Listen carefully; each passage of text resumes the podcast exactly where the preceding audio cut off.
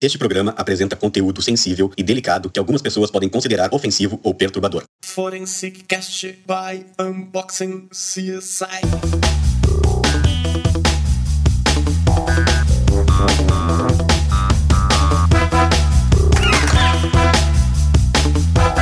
Olá, estamos começando o Forestcast, o podcast da perícia criminal brasileira.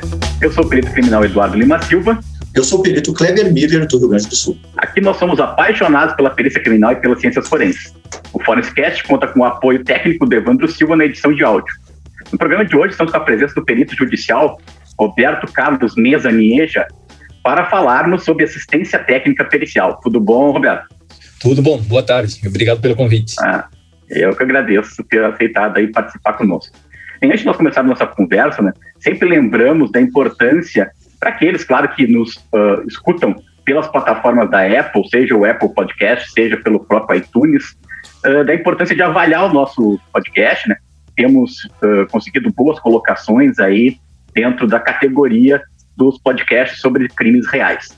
Então, contando com a ajuda de vocês, né, para a gente continuar mantendo a divulgação do nosso trabalho. Bem, o mais hoje importante é conversar com o Roberto, né, que é um perito judicial que tem uma ampla formação acadêmica feita no exterior, né? Ele é argentino de nascimento, mas já radicado no Brasil há muito tempo. Uh, então ele veio conversar sobre o trabalho dele, mas vamos conversar um pouquinho conhecendo primeiro como é que essa formação acadêmica que é feita no exterior, que é um pouco diferente da formação que os peritos brasileiros costumam ter, né, Roberto? Isso mesmo, Eduardo. Então, é, uma coisa que eu gosto muito, é, na realidade, de falar e de contar, é, para que as pessoas saibam também que, por exemplo, na Argentina, a gente tem a carreira de criminalística como curso superior, muito diferente é, do Brasil, que tem, é, hoje, pelo menos, cursos na é, cursos de tecnólogo nessa área que são recentes, né? E cursos de pós-graduação. Então, para que as pessoas entendam, por exemplo, quando é, uma, uma pessoa, quando eu terminei meu segundo grau e decidi que eu iria estudar criminalística, eu fui para a faculdade de criminalística. Me inscrevi na época, é, na época não tinha vestibular, hoje em dia tem um pouco, tem um vestibular, mas ele não é tão rigoroso, é, porque como a demanda também aumentou muito é, na universidade, a universidade é uma universidade pública na, na, na Argentina, pública e, e gratuita, e aí eu comecei essa, essa carreira que na minha época era de cinco anos. Né? Hoje em dia é, veio diminuindo para quatro, diminuiu para quatro anos, porque na época era de bacharel em criminalística e criminologia, e hoje é só bacharel em criminalística. Então, dentro dessa, dessa formação, é, porque quando a gente é, fala de criminalística, a gente tem que pensar, digamos, que é uma ciência que é muito ampla, né, que tem várias outras ciências envolvendo isso. E dentro dessa carreira, a gente tem algumas delas, como, por exemplo, é, a documentoscopia, acidentologia, que eu, por exemplo, não, não vi ainda se cursos é, técnicos ou curso mais aprofundado sobre as perícias em acidentes de trânsito aqui, aqui no Brasil. Agora que me parece que estão saindo é, alguns, mas a gente vê perícias em acidente de trânsito ou acidentologia, como a gente chama, durante vários anos na, na, na carreira. É, da tiroscopia, que é a perícia papiloscópica, é, a gente tem uma formação, óbvio que básica, em, em, psicologia, em psiquiatria, em criminologia. Em criminologia é bastante ampla, é, ou era bastante ampla na, na minha época. Fora disso, tem balística também, e criminalística como, como tal. Então, essa, esse é meu diferencial, digamos, e isso eu conto, é, porque querendo ou não, é um valor agregado que você dá para aquele cliente que te contrata. É, mostrar que você veio de uma faculdade, que você fez cinco anos, por exemplo, todos os dias, como qualquer outra carreira, como uma carreira de engenheiro, de advogado, de contador, enfim. É, e é, por isso, digamos, a gente tem um conhecimento, um vasto conhecimento. A gente não pode dizer que temos que, que eu sou conhecedor de toda a criminalística, de todas as áreas, porque isso a gente sabe que é impossível, né? Até hoje eu continuo estudando, eu faço cursos, eu sou autodidata, eu comprei os, os livros de, de Kleber, de outros peritos também, para poder é, entender um pouco mais e principalmente para, na época, é, para entender como era o léxico técnico, né, ou as palavras técnicas, porque são bem diferentes, né? É, a estrutura de, de uma perícia, de um laudo pericial também. Então, uh, eu me formei em 2000 e são 20 anos que continuo estudando, continuo estudando e vou continuar estudando. Agora estou fazendo um mestrado, depois eu vou para um doutorado no México, que, que é um país que tem carreiras também é, de criminalística como curso de nível superior. Então, isso, é, digamos, é assim, de forma resumida, a, a minha formação. Depois eu fiz uma pós-graduação em metodologia de investigação científica, em investigação de crimes de lesa humanidade, porque é, a vida vai te levando é, para os diferentes caminhos. Então, a gente, dependendo da, do caminho que a gente tem que seguir, é o, o, o curso que vai, o, que vai escolher para estudar. Né? É, em 2013, 13, 12, 13, estava trabalhando no, no, Equador, né, numa, numa Comissão Nacional da, da Verdade e também contratado pelo, pelo governo para várias investigações é, de comissões. É, era uma espécie de CPI, digamos, mas não se compara exatamente a isso. E, e isso me levou, digamos, a fazer esse curso de pós-graduação de investigação de crimes de, de lesa humanidade e, e, é uma área, digamos, que eu me apaixonei. Né? Eu sou, como são vocês, apaixonados pela, pela criminalística. Gostei desse, desse início. Acho que é até importante, né, Eduardo, é, a gente fazer uma referência, a gente sempre, o pessoal que nos ouve, né, então eu levantei alguns dados aqui já. A Comissão Nacional da Verdade, ela foi criada pela Lei 12.528 de 2011 e foi instituída em 16 de maio de 2012. E ela tem a finalidade de apurar graves violações de direitos humanos ocorridas entre 18 de setembro de 46 e 5 de outubro de 88. Só deixar essa referência para o pessoal que estiver assistindo. Então, é, não, é que eu, é, desculpa, só, só para contextualizar, né? Primeiro, o Roberto, ele, o Roberto teve uma participação na Comissão Nacional da Verdade aqui no Brasil, né? Que é essa que o Kleber referiu. Uh, mas também teve participação no Equador também, né? No Equador, da ONU. Né? É, é, a gente, até assim, né, Eduardo, já preparando né, a meio de campo aí para o Roberto, é, nós tivemos outros programas aqui falando sobre a comissão e também de colegas que participaram da ONU. Então, acho que é bacana o, o Roberto falar sobre essa experiência e como ele buscou né, a, a, a essa poder é, ter essa experiência né, junto à ONU aí daí também. Né? É, assim, só, só para contextualizar, é, em 2010 eu, fui, eu participei de um, é, de um processo licitatório no, no Equador eles estavam procurando peritos independentes. O, a figura de perito independente é uma, é uma figura que foi instituída pela ONU, justamente. E se considera perito independente aquele profissional que não tem e que não teve vínculo com algum organismo do, do Estado ou que tem algum vínculo com alguma ideologia política, por exemplo. Porque, justamente, eh, os casos que investiga são bem sensíveis e são bem polêmicos, envolvem geralmente eh, mortes suspeitas eh, por agentes do, do Estado. Então, é, aí nossa empresa ficou selecionada no, no, Equador e a gente começou a trabalhar, é, levamos uma, uma equipe de, de trabalho para lá. E até então, eu não sabia, digamos, da, da existência da, de, das comissões nacionais das, das verdades do mundo. Né? Foi meu prime, a minha primeira aproximação, foi lá no Equador, e a segunda e última foi aqui no Brasil, que, de fato, foi a, a, última Comissão Nacional da Verdade do mundo, constituída no mundo a, até agora. É, não existiu depois dessa nenhuma outra.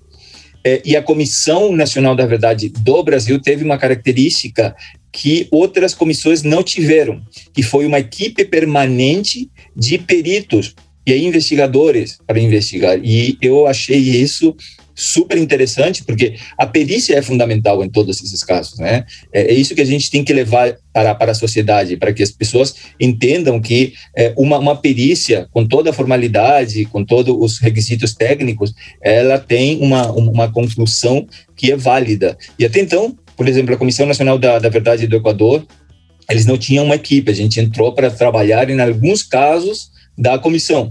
Aqui no Brasil a gente já começou a trabalhar desde o primeiro até o último. É claro que a gente não conseguiu, porque é um período de tempo muito, muito longo, né? É, e são mais de 400 casos é, aqui no Brasil.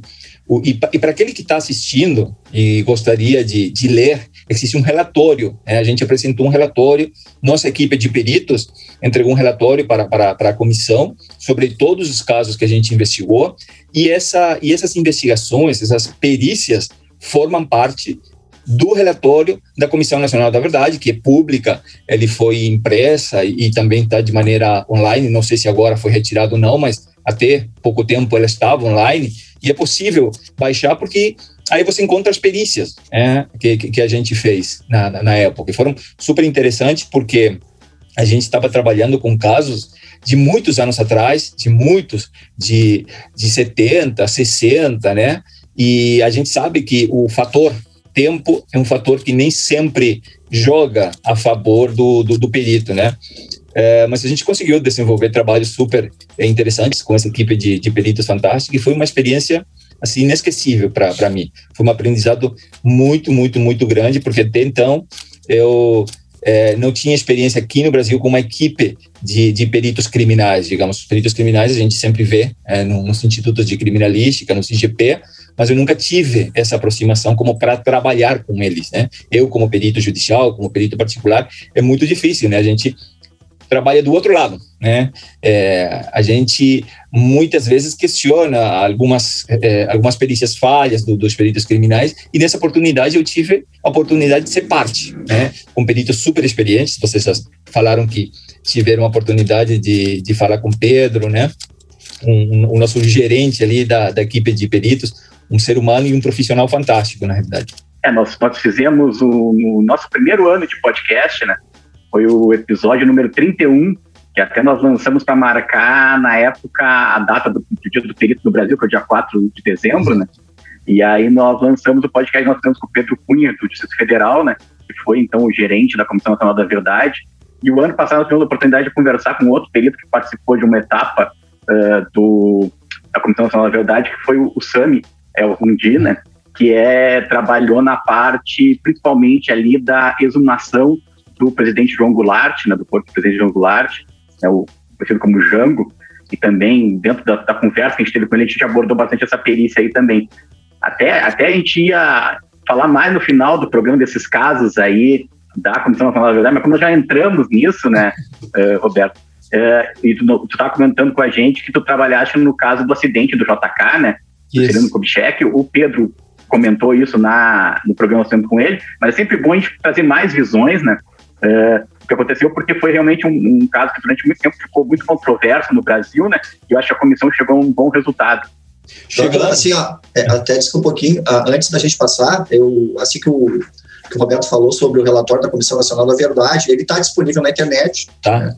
Relatório Comissão Nacional da Verdade, se procurar, eu achei aqui o primeiro volume, 976 páginas. Tem bastante. E ele, e ele fala que os 18 capítulos do, deste primeiro volume foram concebidos com o objetivo de atender de forma estrita os propósitos definidos, ou seja, estão aí o ele é todo estruturado, né? Então, o pessoal quiser acessar, né, ele está disponível esse PDF. Acho que 970 é só o primeiro volume, né? Só o primeiro, só o primeiro. É, só que assim, dentro desses é, vários volumes que tem essa, esse relatório, tem um volume, ou dentro de um volume tem a parte é, técnica pericial que desenvolveu essa, essa equipe de, de peritos. Então, é, de repente, as pessoas não, não queiram ler todo o relatório, porque o relatório é um pouco é, uma pesquisa bibliográfica histórica, trazendo documentos é, de todos os mortos e desaparecidos políticos, e depois entra a parte pericial, né, que, como eu falei, foi o único, a única comissão que teve uma equipe de peritos, é, de peritos investigando cada caso, tentando provar,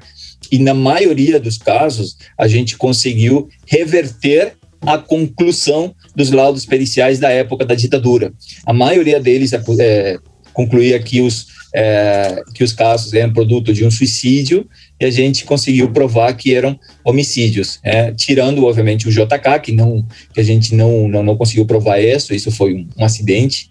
É, e, e o interessante desse caso é que a gente viu que a gente reuniu todas as investigações desde o início, desde a época, que ainda estavam é, no, no, no, em vários processos, e conseguiu fazer uma sistematização de todos eles e de uma nova investigação provando que aquilo foi mesmo um, um acidente. E ainda assim, com, com essa com essa conclusão e com todo esse conjunto probatório, uh, tem pessoas que ainda não acreditam nessa nessa nessa verdade científica, né? né? É, mas enfim, é, é, foi, foi, um foi acredito que o único caso assim, que apresentou mais mais polêmica. Sim. Me diz uma coisa, uh, Roberto nós nós estava falando nisso então a respeito da, da, da, formação, né? E esse modelo de formação uh, que tem na Argentina, ele tem em outros países, falou, tem no México, eu sei, eu acho que no Chile também tem. É, eu não sei se na América Latina esse não é o padrão de formação e o Brasil seria exceção de não é, ter essa formação. Sabe que, Eduardo, que eu ainda não, não, não consigo entender porque o Brasil ainda não tem essa, essa, essa formação, mas a Argentina é pioneira, é, a, a minha, ou a universidade pública que tem a carreira, já tem há mais de 42 anos, né? ela é pioneira. E depois você tem a, o Instituto da, da Polícia Federal, que inicialmente era só destinado a, a agentes policiais, para que eles estudarem criminalística, é, e hoje ele está aberto ao público. É, e nos últimos tempos, é, muitas universidades particulares, principalmente, abriram a, a, carreira de criminalística, no Chile também, mas depois acabou fechando por causa de uma, de uma polêmica na, na aprovação das competências. É, Peru não tem, Paraguai tem, Paraguai tem várias. É, eu digo as que eu me recordo porque eu dou aula em algumas delas, né? É, Equador tem agora há pouco tempo que abriu uma, uma, uma, uma carreira, é, mas não sei se é de, de nível superior. É, Colômbia tem alguns cursos técnicos também. México tem a carreira de nível universitário. México tem vários, em vários estados tem. É, e fora disso, não tem mais. É, no Panamá, eu fui dar aula para a polícia técnica de lá, porque eles também não têm é, uma, uma faculdade, um instituto que possa formar a, a, a polícia técnica deles. Mas interessante. Não, tu disseste assim, né, que o Instituto de Polícia Federal na, na Argentina abriu para o público, né? E, e, aí a minha pergunta para ti é o movimento contrário. Uh, por exemplo, quando tu te interessaste por fazer o curso lá atrás, tu tinha o foco de seguir uma carreira pública ou tu foi mais por causa do conhecimento, da informação que tu estava buscando? Não, na realidade, na, na, Argentina não tem essa cultura, digamos, do, do, funcionalismo público tão forte como você tem aqui, aqui no Brasil. Inclusive, na época, é, você, para ser parte do, do como perito é, de um organismo é, estadual, é, do Estado, você tinha que ser primeiro policial. Não existia um instituto de criminalística independente. Né? A partir de, me parece, que 2012, 10, por ali, que é, a, o Ministério Público começou a abrir o, os institutos de, de criminalísticas independentes e aí começaram a fazer concurso público e mas nunca foi meu objetivo, né? Eu sempre quis é, exercer de, de, de, forma independente, de poder me aventurar é, é, é, no mundo com, com, com isso que eu que eu amo de, de fazer, né?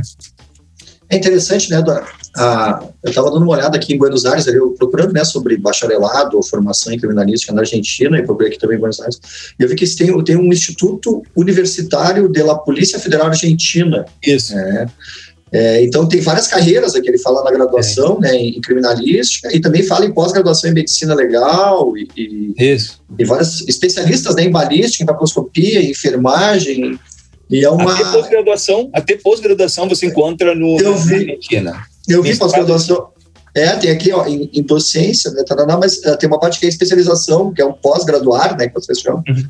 é, em medicina legal, né, também uhum. interessante, que no Brasil acho que não tem essa, nós não temos essa, essa, essa conformação, não. e tem até uma força contra, né, Eduardo? É, é, Sério?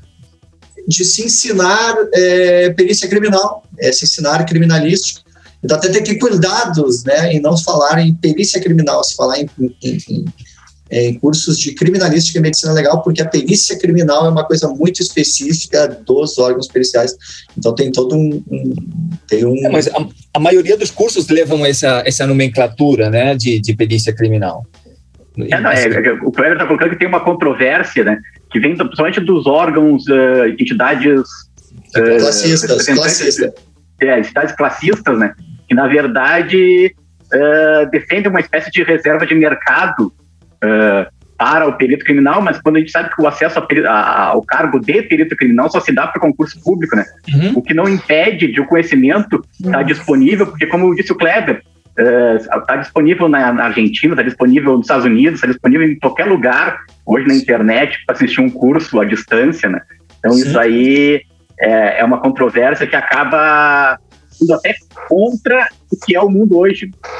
É, é, eu, eu, eu penso que, eu sou do pensamento que deveria se abrir mais, justamente para ter mais qualidade é, no, no, no, ensinamento de, da, da, da, perícia, da criminalística. Eu me lembro que na época, quando eu cheguei no, Brasil, em 2005, é, era, era uma, uma espécie de pecado é, e até de crime falar de criminalística, porque a criminalística era é, era um termo unicamente usado pela perícia oficial, né? E me parece que depois isso foi mudando um pouco. Né? Eu me lembro que na época eu estava falando com, com o Otto Rodrigues e, e, e, aí ele me explicou esse, esse essa Rodrigo.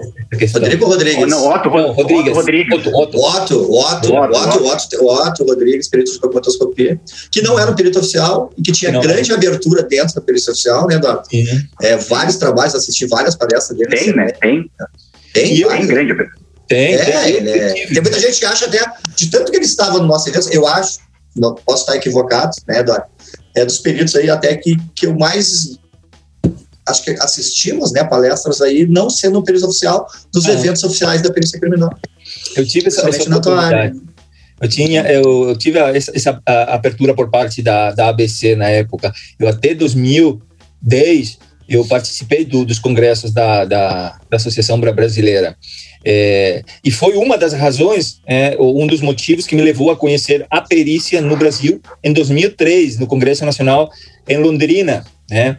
Eu mandei um trabalho, ficou selecionado e eu participei. Aí eu vi, é, inclusive, eu, eu sempre falo para todo mundo: olha, se você tiver a oportunidade de participar de um congresso, de investir é, em um congresso, investe no, no, no, Congresso Nacional de Criminalística do Brasil, porque é, olha que eu participo de vários e até hoje eu não vi um das características do Congresso Nacional de Criminalística da, da ABC na América Latina, pelo menos.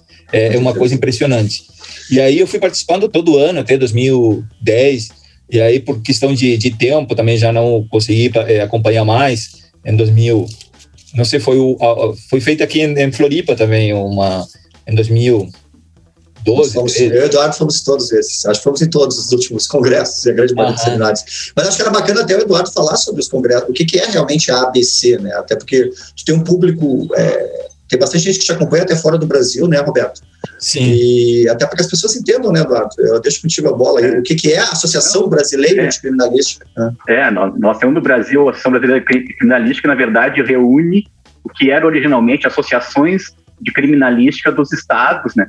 que eram órgãos que reuniam os peritos oficiais de cada estado. Hoje em dia a gente tem muitos sindicatos também, né, alguns, alguns sindicatos uh, acabam participando com dois ou três, uh, alguns estados acabam participando com duas entidades, né, o sindicato e a associação, enquanto outros é só a associação ou só o sindicato. Mas a Associação Brasileira de Criminalística hoje seria uma entidade representativa dos peritos no Brasil. Uh, e a respeito do Congresso Nacional de Criminalística, então é o evento que é realizado uh, a cada dois anos pela questão da pandemia. Acabou se adiando o Congresso Nacional de Criminalística, então nós vamos ter o Congresso Brasileiro de Criminalística só em 2022, e os eventos técnicos da perícia, que também existem, que aí existem eventos por área, né, que uhum. ultrapassam então as questões uh, mais gerais e, e, focam em cada área de atuação, que ficaram para 2023 esses eventos aqui no Brasil. Mas eu, eu queria. O Roberto acabou começando a contar quando ele veio para o Brasil em 2005, né? E contar essa parte da história que é interessante, né? Porque, o, é, como ele contou ali, ele é da Argentina, né? E aí, em 2005, como eu disse, veio para o Brasil. E hoje, se procurar, por exemplo, ele no Instagram, vocês vão achar lá o Perito Judicial Florianópolis, né? Que é a arroba dele, né? Então, contar essa história aí, como é que veio parar em Florianópolis. A gente sabe que uh, Florianópolis é um destino uh, que os argentinos vão muito no verão, né? Ou iam muito no verão. Então, essa... tem a ver um pouco com essa história. É até a região, né? É até a região, né, é. né, Roberto? Em Florianópolis, os argentinos gostam muito daquela região onde, onde, Isso, mas assim, comigo acontece todo é, o contrário, digamos. Eu quebrei todos os paradigmas do, dos argentinos. É, primeiro, porque eu, quando vim morar para cá, quando eu tive é, uma proposta de trabalho, foi para Blumenau, né? Fora do, do caminho da, das praias e tudo mais. É, foi com um perito criminal também, que, que foi que estava é, aposentado, me parece, ele tinha montado um escritório. A gente se conheceu no Congresso de Criminalística de Londrina, depois ele foi para a Argentina em 2004 no congresso da CIBDO, né, da Sociedade Internacional de Peritos em Documentoscopia, que foi em Rosário. É, e aí, em 2005, eu vim para cá de férias, né? Foram as minhas últimas férias no Brasil, porque aí veio a, esse, esse, convite para ser parte dessa equipe e eu aceitei, né? E imediatamente, obviamente que eu voltei para a Argentina para arrumar um pouco a, minhas, a minha situação lá. Eu estava trabalhando na universidade como, como professor, eu tinha um cargo político também dentro de uma comissão na área da criminologia, que atendia é, crianças vítimas de, de violência familiar. É, e, obviamente, fazia minhas perícias particulares, estava me iniciando nessa, né, nessa época. E, e, a proposta era, foi super interessante. Imagina, na época eu tinha 24, 25 anos, né? Era, eu sempre digo, era passou o trem e abriu a porta e eu subi, né? Depois eu decidia se queria descer ou não, se queria voltar ou não, mas a experiência ninguém ia tirar de mim.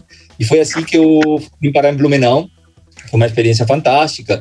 É, o, o, o próprio é, o, o, o, próprio mundo, digamos, o, a minha sede de, de conhecer mais, de trabalhar mais, de levar para vários lugares, me levou na época a fazer um trabalho para é, um amigo meu que hoje é meu sócio, que estava morando na em Cidade do Leste, ele, ele, ele, ele é diretor financeiro de uma, de uma empresa, e tinha, a empresa tinha sofrido um roubo, né, a Mormanda, roubaram da, da, empresa 4 milhões de dólares e a promotoria não, não, não tinha feito absolutamente nada, então ele me contratou para poder apresentar um dossiê acerca dessa investigação. E, e aí eu conheci o mercado é, paraguaio é, da, da, criminalística, na época não existia carreira, portanto eu vi ali uma grande oportunidade, é, mas acabou não sendo, digamos, a minha praia, não acabou sendo o meu destino, porque eu fiquei lá por um período de um ano e acabei voltando para, para o Brasil, meu sócio na época é, não queria abrir uma, uma filial da, da empresa em Florianópolis, sentia um pouco de, de, temor a isso. E eu sou aventureiro, sou corajoso. Eu falei, não, então eu vou, eu vou abrir, né? Consegui um, um sócio capitalista aí que eu convidei para esse amigo meu que estava no Paraguai, que é, eu sabia que a empresa estava fechando porque faliu depois dessa desse roubo. Ele não tem absolutamente nada a ver é, na área criminalística, é, e, mas ele entende de marketing, ele entende de, é, de toda a parte administrativa financeira, e, e, eu vi que esse casamento, digamos, era o ideal, né? Porque eu não gosto de, de cobrar, eu não gosto de, de, de fazer muitas coisas é, além da, da, da, perícia, e ele quem faz e faz muito bem. Foi ele, em parte, quem, quem posicionou a, a, empresa é, é, no lugar que hoje está. Então, é, a partir de 2000, 2009, a gente se instalou aqui em, em, Florianópolis e a gente teve que começar de zero, né? Porque Florianópolis não era um mercado que eu conhecia muito. Né? De vez em quando eu é, vinha para cá para alguma audiência, para fazer alguma perícia, mas não, não conhecia muito. E eu digo que eu sou é, o contrário de todo argentino, porque o argentino que vem para Florianópolis vai morar para o norte, assim, vai, vai morar para Canasvieiras.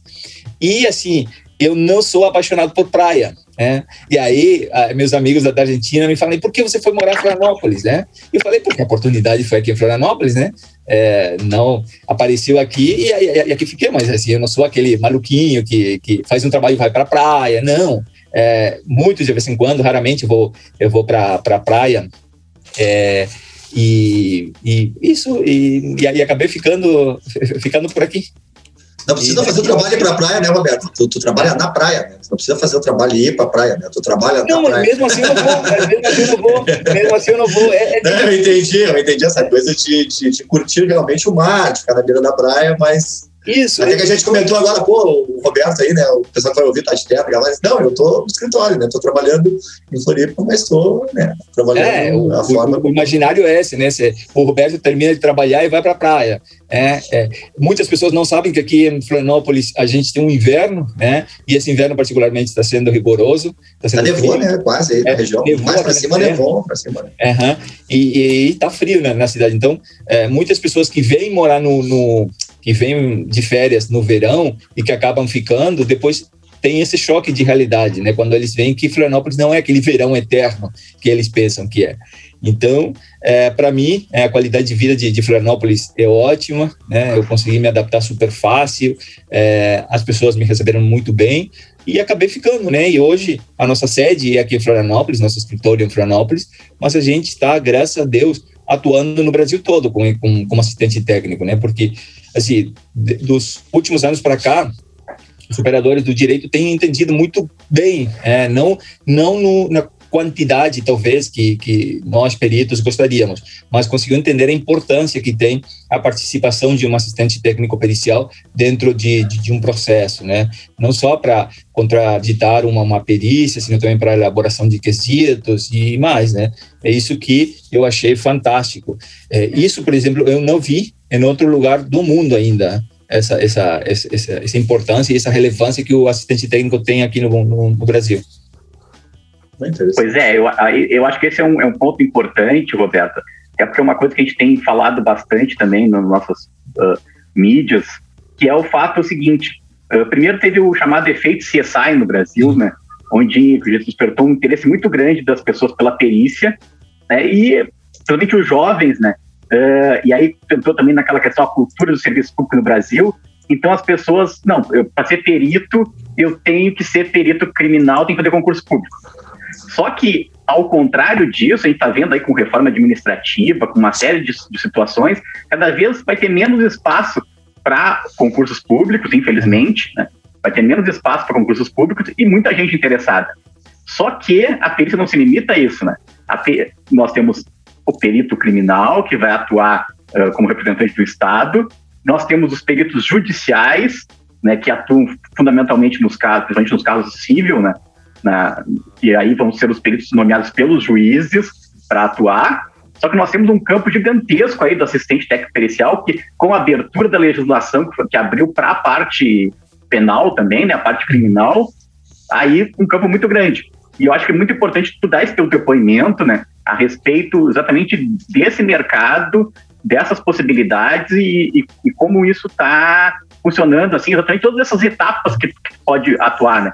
Porque não é simplesmente fazer uma perícia, uhum. é realmente dar uma assistência em várias etapas diferentes do processo, né? Ou, ou ainda no inquérito, né? Ainda antes de, Isso, de ter um, um processo constituído.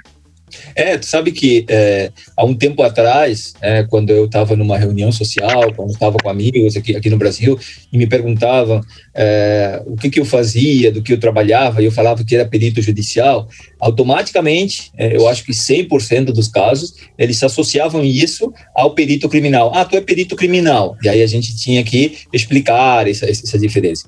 Hoje em dia, isso mudou um pouquinho, digamos. É, tanto que muitas pessoas se surpreendem quando a gente fala de que, para perito judicial, é, as pessoas não precisam de concurso público, é, porque é, digamos, o grande monstro de, de muitas pessoas passar aquele, aquele concurso público, que é rigoroso, que demanda uma, uma preparação, e, é, de repente, né, com todo esse, esse fenômeno CSI, e muitos peritos nas redes sociais também, é, viram que é, tinha um campo além do, da, da, da, perícia oficial, que é a perícia judicial e a assistência técnica.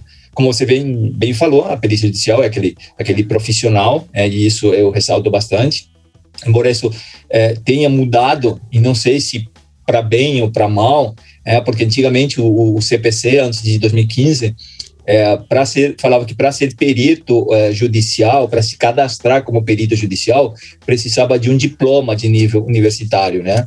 E isso mudou. E a partir de 2015, com a reforma, ele fala que deveria ter uma especialização, mas não fala de absolutamente nada. Então, acredito que por isso também apareceram muitos cursos de, de especialização em determinada área que permite que vários uh, profissionais que possam ingressar na, na, na carreira de, de, perito judicial, é, fazendo perícias é, nomeados pelo, pelo juiz. E aí a gente precisa fazer uma, uma um parêntese, digamos, um, um, uma pausa, para dizer que é, tem que tomar muito cuidado também, porque hoje os cursos começam a, a, a, oferecer uma realidade que não é da, da forma que, que, que que se fala nos cursos ou que oferece. Né? A carreira de perito judicial é fantástica, sim, é, mas a gente tem que falar também não só dos ganhos econômicos, tem que falar da responsabilidade que, como perito, a gente tem quando assina cada laudo, né? É isso que, que a gente tem que começar a falar mais, né? da, dessa responsabilidade, é, do impacto que uma perícia é, tem dentro do, de um processo, que embora não seja vinculante, a gente sabe que tem um impacto numa, numa, numa determinada sentença. Então, é isso. E Além disso, é, digamos também como um campo de, de, trabalho, como uma área de trabalho, vem a assistência técnica, né, que também não é muito conhecida é, hoje em dia, né? É, a gente fez muito, um, muito trabalho de divulgação, digamos, para que os operadores do direito conheçam essa figura que está no CPC, que está no CPP e que pode auxiliar no, ao, ao advogado. É, e agora, é, diante dessa é, institucionalização do, da, da investigação defensiva, temos, digamos, um, um, um campo mais de, de, de, trabalho ali que a gente tem que começar a, a ganhar. Né? Eu falo muito isso.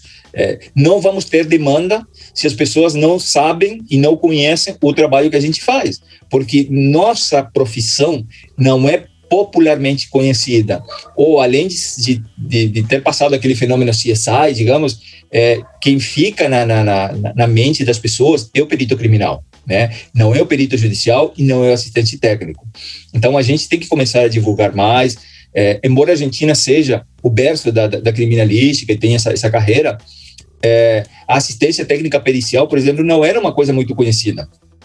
É, e também está instituído no, no, no Código é, de, de, Processo Civil e, e, Penal de lá. E agora que a gente montou um curso é, online, a gente está trabalhando com peritos da América Latina, mostrando essa possibilidade e ensinando a eles que a melhor forma é, de você é, ser conhecido ou, ou, de ter essa demanda de trabalho vai ser através da divulgação do teu trabalho. É, é a única forma. E hoje em dia a gente tem ferramentas para isso, né?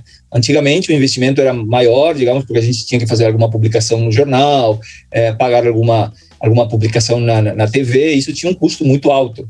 E hoje em dia redes sociais vieram justamente para facilitar um pouco isso, mas tem que se usar também com muita responsabilidade, né, para aquilo, para aquela informação que a gente passa, para contar um pouco do, do, do, trabalho, o que que faz um assistente pericial, porque o que é óbvio para a gente, uh, ah, para o outro lado, para a pessoa que está nos assistindo, não é, né, não sabe o que que é um assistente técnico pericial, não sabe do é, o que que faz, não sabe como pode ser contratado, é, não sabe o que que ele vai pedir, ele vai cobrar, existe toda uma um, um pensamento ali é, místico, não sei se chama místico, mas é, de que contratar um perito, digamos, é uma coisa muito cara, é, é impossível, só para algumas, algumas pessoas, né?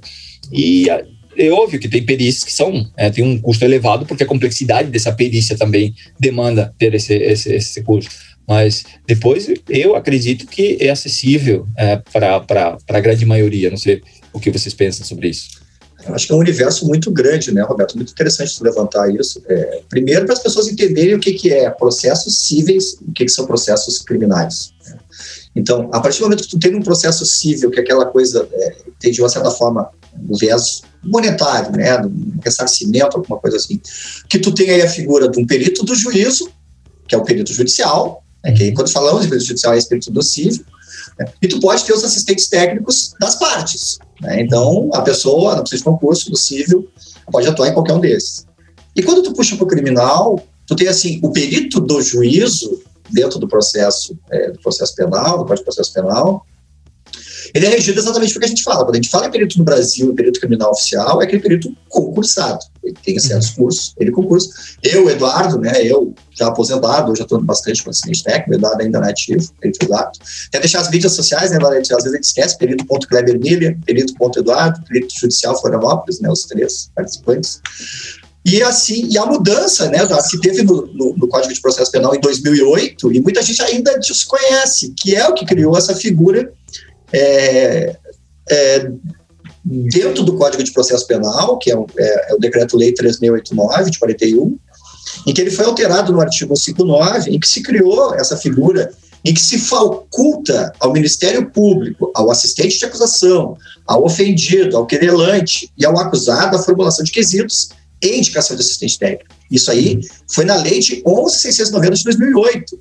Ou seja, isso não é uma coisa muito nova, só que talvez no Brasil, com o conhecimento das mídias digitais e tudo isso, a facilidade primeiro é assim, ah, mas tá, eu, eu preciso de assistente técnico, mas quem que eu vou Uhum. E, e, quando a gente começa a entrar dentro da perícia criminal, e, e no Forensicast a gente faz muito isso, o Eduardo é, tem essa, essa coisa de selecionar vários temas, vários assuntos, a gente vê a, o tamanho e a complexidade que é a perícia criminal e a quantidade de áreas e subáreas dentro da perícia criminal.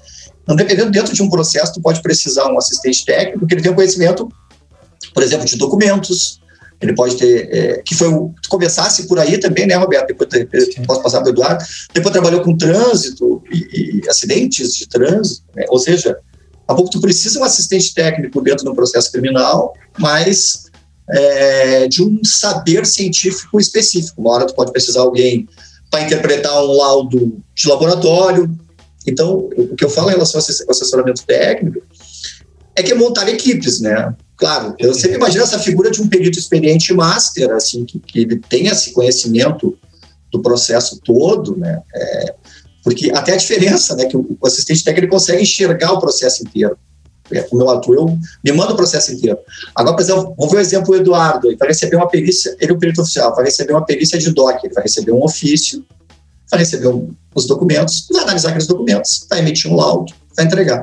O assistente técnico, às vezes a gente tem que, às vezes não, né? Na maioria dos casos, tu tem que analisar o processo todo. Uhum. E daqui a pouco tu precisa um perito em documentos, né, um especialista em documento, daqui a pouco tu pode precisar um especialista em informática, tu pode precisar um perito com, da medicina legal, tu pode precisar, de repente, recriar uma cena, né, Roberto, que é uma coisa que, que, que depois, não sei, vou deixar com o Eduardo aí, né, no meio desse, desse brainstorming que eu vou abrir, é, até porque a gente está se encaminhando para o fim, é, de a, quantas áreas existem aí no assessoramento técnico, mas as mídias digitais realmente elas facilitaram conhecer pessoas e até nos aproximar, né, Eduardo? É, conhecer profissionais que nem o Roberto, o Eduardo, né? Então, e, e, nos aproximar também dos operadores do direito, né?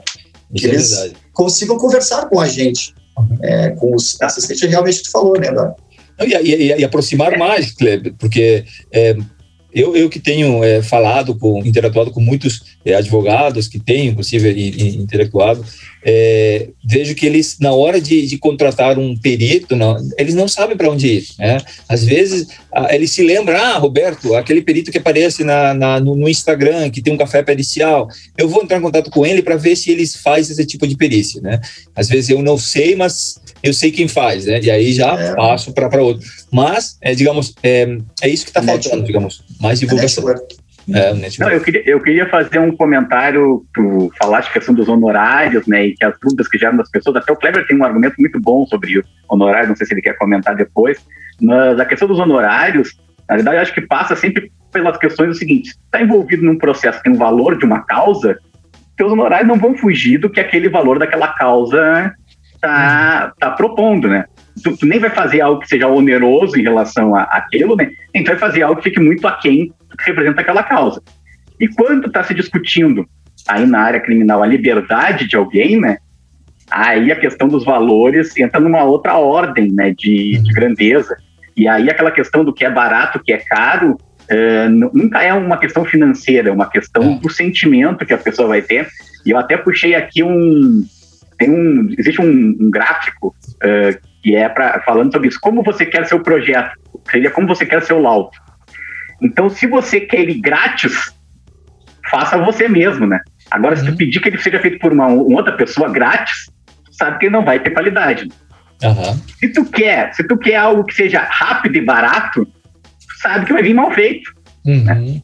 Se tu quer algo que é rápido e com qualidade, tu vai ter que pagar bem por aquilo. Agora, se tu quer algo que tem qualidade, já sabe que não vai ser barato. Uhum. É. Agora, tu querer rápido, barato e com qualidade, não existe. Não existe. Isso, essa, essa hipótese não existe, né? Não existe. Eu, gosto, eu gosto da comparação com vinho. Eu gosto é. da comparação com vinho. Eu gosto da comparação com vinho. É, tu vai beber um bom vinho, tudo bem. Ah, não, mas tu pode beber um vinho barato. Ah, bebe um vinho barato, mas depois tu aguenta dor de cabeça no outro dia. Exatamente. É... Nessa, nessa, Quer beber vinho barato, aguenta ressaca, né? Isso, Agora tu vai beber um vinho bom. Mas nessa, nessa coisa do, do, do de honorários, e o Eduardo acho que tocou uma coisa muito importante, que é a questão da. da às vezes, para nós, o, que, que acaba acontecendo para nós? A urgência, ela torna essas coisas é, é, é, é muito onerosas para o assistente técnico.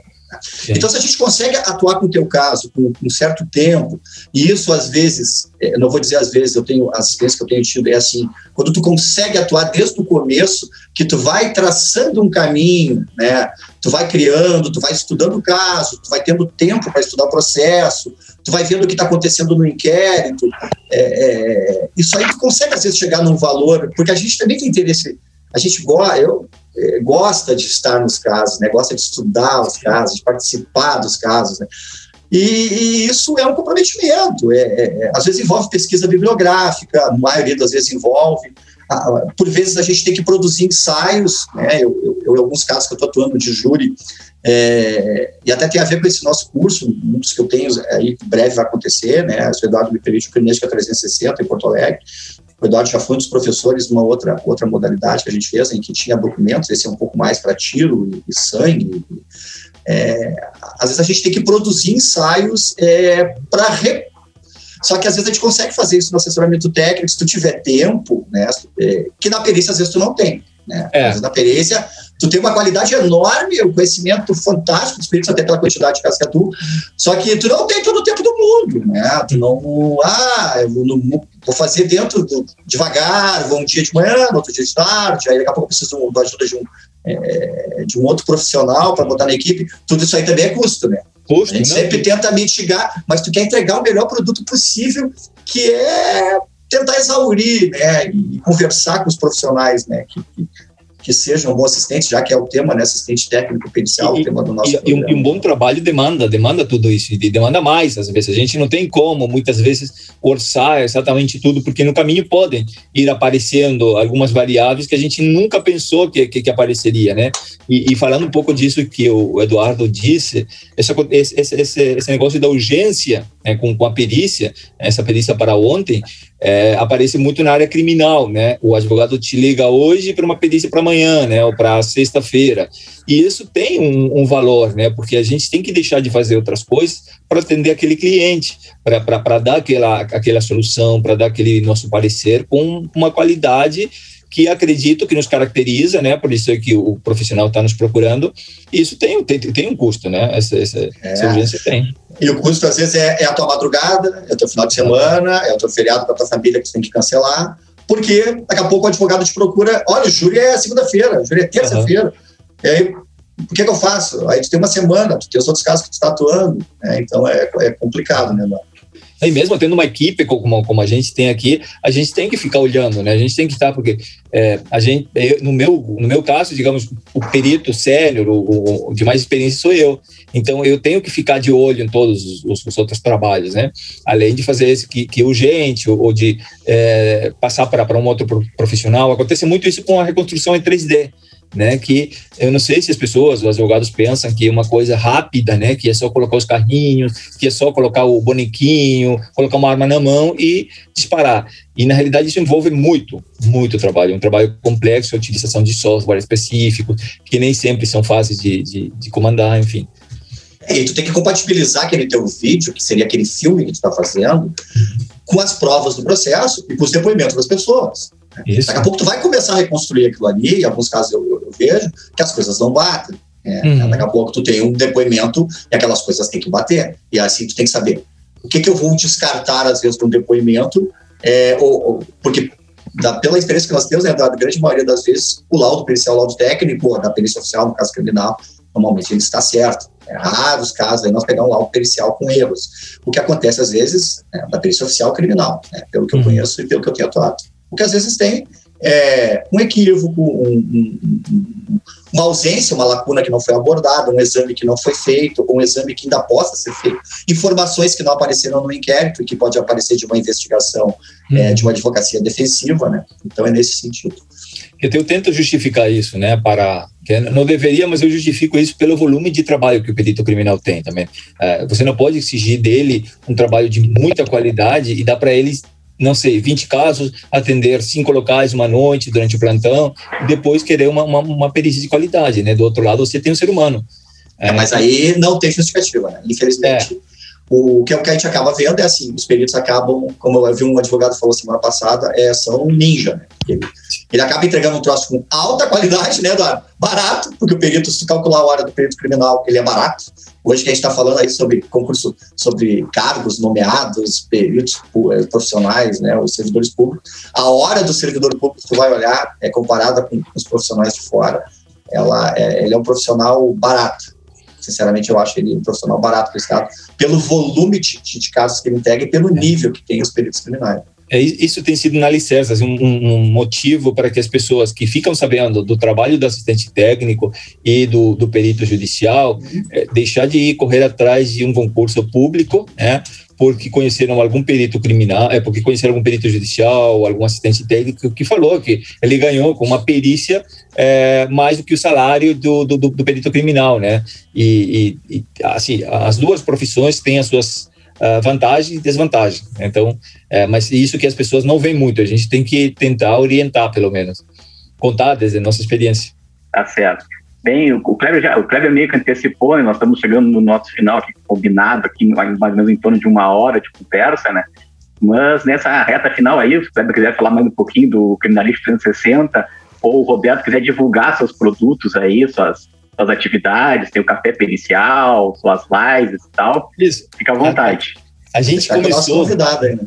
a gente começou no ano passado, justamente por causa da pandemia e e de nos encontrarmos de repente é, trancados em casa com as lives. A gente decidiu colocar um nome nisso, né? A gente colocou Café Pericial. Por quê?